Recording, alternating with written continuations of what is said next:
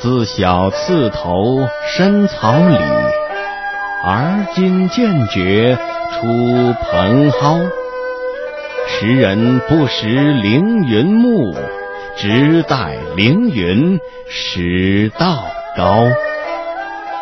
这首小诗借松写人，托物讽喻，语意深长。说松虽是树木中的英雄勇士，有凌云之志，可是当松树幼小的时候啊，那就和小草一样貌不惊人，需要去识别、爱护和培养。而世俗之人所缺少的，哎，正是这个识才的眼光。故诗人感叹道：“眼光短浅的识人是不会把小松看成是栋梁之才的。有多少小松由于识人不识而被摧残、被砍杀呀？这些小松和韩愈笔下骈死于曹枥之间的千里马，不是遭到同样悲惨的命运吗？”南轩有孤松，柯叶自绵明。清风无闲时，潇洒终日夕。莺声古台绿，色染秋烟碧。何当凌云霄，直上。数千尺，与杜荀鹤相比，大诗人李白那更是有直上千尺的摩天之志。啊，只可惜他的一生也像一棵长在南轩的孤松一样，最终空坠芳华里。这南轩的孤松有着翠绿的生命，坚持仰望苍穹，离天很近又离天很远，他终究没能。若青松般直上数千尺，抵触辽阔的云霄，令后人叹息不已。这大唐盛世圆不了他济世宏愿，谪仙之笔填不满他追梦之心。可是李白就是一棵孤傲的松，永远屹立在我们的精神世界里。松树的身上，一切都是坚韧挺拔的样子。他的杆永远是直的，像一个伟岸男子的腰身，风雨吹不弯，冰雪压不折。他的枝永是向上的，不知疲倦的举着生命的重量，负霜贺雪，餐风饮露。他的叶剑一样锐利，像一位剑拔弩张的斗士，击穿阴霾，刺透艰难。他的根。渣土破岩，与贫瘠抗礼，敢与任何恶劣的自然条件较量。它的种子也许是世上最贫贱的种子，随命运的风雨任意洒落，但它从无怨尤，随遇而安，能在任何一个地方生根发芽，长成一个强健的身躯。它昭示着。为树为人的风骨，具有超越人性的品质。他淡泊名利，搏击严酷，成为韩遂之忠臣。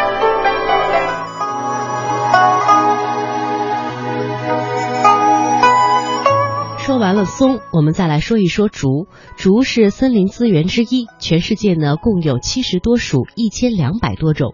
苏轼呢曾经有关于竹非常著名的一段话，说：“宁可食无肉，不可居无竹。无肉令人瘦，无竹令人俗。人瘦尚可肥，世俗不可医。”竹呢代表着超凡脱俗、清新高雅，所以古代呢留下了不少咏竹的诗。接下来和大家一起品读两首关于竹的诗，一首是宋代诗人徐庭云的咏竹，另外一首呢是郑板桥笔下的竹。不论台阁与山林，爱儿岂为千亩阴？未出土时先有节，便凌云去也无心。葛碑石与龙句画，血骨疗铜凤翼银。月朗风清凉夜涌，可怜王子独知音。未出土时先有节，便凌云去也无心。这是诗中最著名的两句，立意高远，一语双关。以竹之有节来比喻人的气节，以竹的空心来暗示人应当虚心。这两句啊，成为后人经常引用或化用的名句。踏雪寻梅，以松望日，隔竹赏月，那都是人生致敬，可遇不可求啊！你看那悠悠的修竹，就像一位贞洁的佳人，风华绝代，不攀附，不骄振，不放纵，不随俗。一身涵养自持，心虚而洁净，内柔而外坚，矜持而翘拔。雅斋卧听萧萧竹，疑是民间疾苦声。歇小无草周县吏，一枝一叶总关情。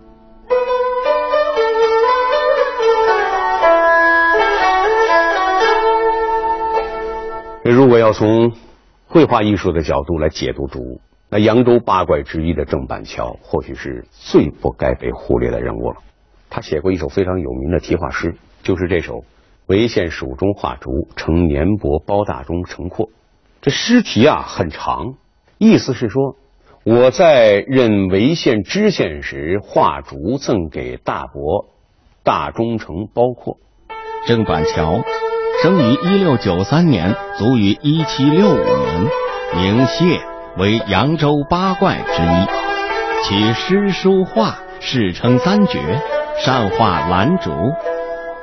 在他任山东潍县知县时，曾为大忠诚包括做过一幅画，在这画中就题下了这首非常有名的诗。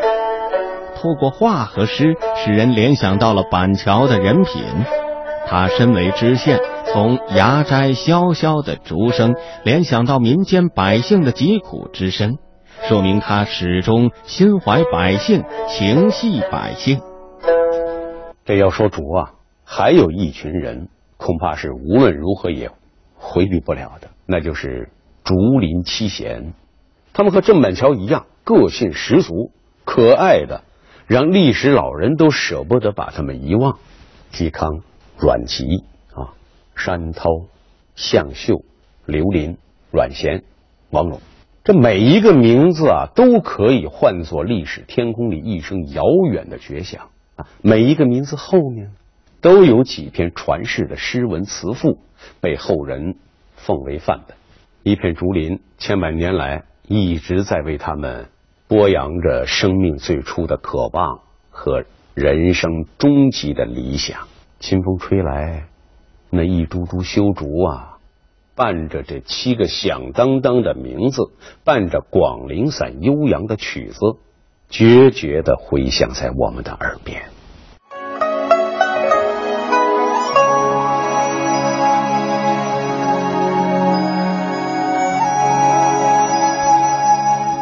人在大自然当中秉承天地之和气，与大自然同体枯荣。为人而不如竹乎？所以说，竹之意蕴啊，正是我们的良师益友。而清高几乎也成了所有古代文人的共性。他们不屑与凡夫为伍，而与这些呢，正是梅花的品性。梅花不与百花争宠，不与万物争食，独自盛开在冰天雪地里，开在众花避之若祸的寒冷的世界。一首呢，接下来是我们并不熟悉的南宋的诗人卢梅坡的《雪梅》和北宋的隐逸诗人林逋的《山园小梅》。梅雪争春未肯降，骚人搁笔费评章。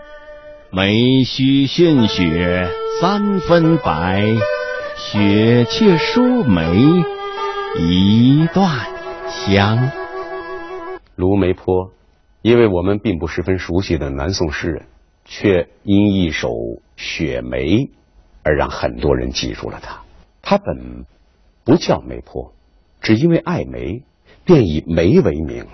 不管卢梅坡在诗界名声的大小啊，仅从这一点便足见诗人对梅花的爱。那是到了极致了。中国文人之中，历来爱梅名士多如繁星，但是论梅之爱，古往今来唯林和靖独尊。众芳摇落独宣言，占尽风情向小园。疏影横斜水清浅，暗香浮动月黄昏。双琴欲下先偷眼，粉蝶如织何断魂？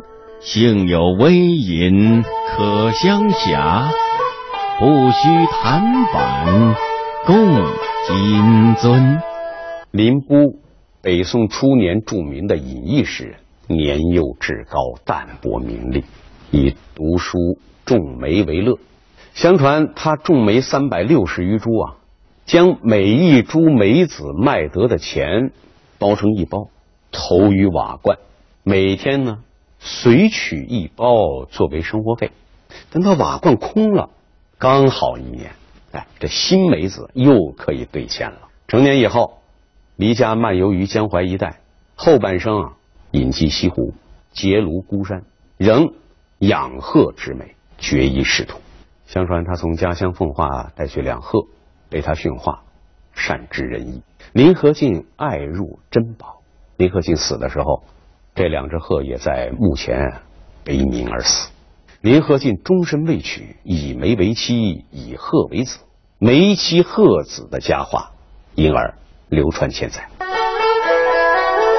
梅是雪中的仙子和美人，一场纷纷扬扬的大雪终于来了，万物畏缩，生机凋残，唯梅依偎着雪，高阁在枝，贞洁傲立，含羞的梅。淡雅的梅，卓然的梅，终于揭开了它的红盖头，露出峥嵘的颜色。雪满山中高士卧，月明林下美人来。高起的咏梅诗，仿佛是在洞房外的那幅对联，飘逸古朴，楚楚动人。岁寒三友松竹梅，松的傲骨，竹的气节，梅的品格，每一样都是中国人人格操守的最佳范式。虽然它们只是三种普通的植物，却被我们赋予了崇高圣洁的人格魅力，承载了恒久的文化温度，被一代代的中国人吟咏赞叹，寄情抒怀，形成了众多美文佳作，让我们。品品赏读，汲取文化养分，获取精神力量。